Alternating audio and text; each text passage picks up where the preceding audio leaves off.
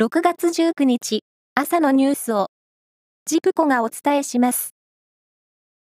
共同通信社が、おとといと昨日実施した電話による全国世論調査で、現在の健康保険証を来年秋に廃止してマイナンバーカードに一本化する政府方針に関し、延期や撤回を求める声が合わせて72.1%に上りました。また、岸田内閣の支持率は40.8%で、先月の前回調査から6.2ポイント下落しました。アメリカのブリンケン国務長官は、昨日、中国の北京を訪問し、新郷国務委員兼外相と5時間半にわたって会談しました。両国の関係悪化に歯止めをかけ、偶発的な衝突の回避に向けた対話を確保する狙いで、台湾情勢など利害が対立する安全保障分野について議論したということです。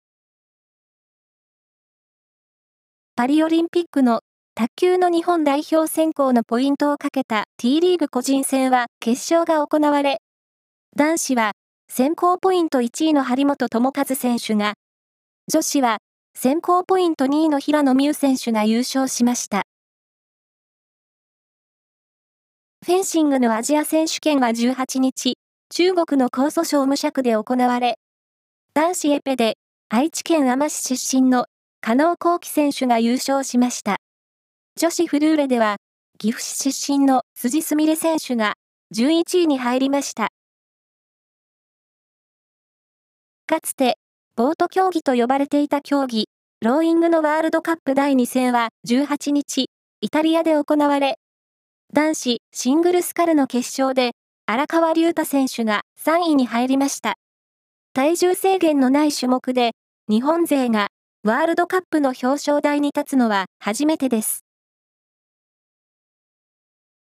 フランスで開催された世界最大規模のアニメーション映画祭、アヌシー国際アニメーション映画祭で、日本の田口智久監督の作品、夏へのトンネル、さよならの出口が、長編部門の最高賞に次ぐ特別賞のボールグリモー賞を受賞しました。現地を訪れていた田口監督は、ツイッターで、本当に光栄ですと喜び、関係者に感謝の気持ちを伝えました。以上です。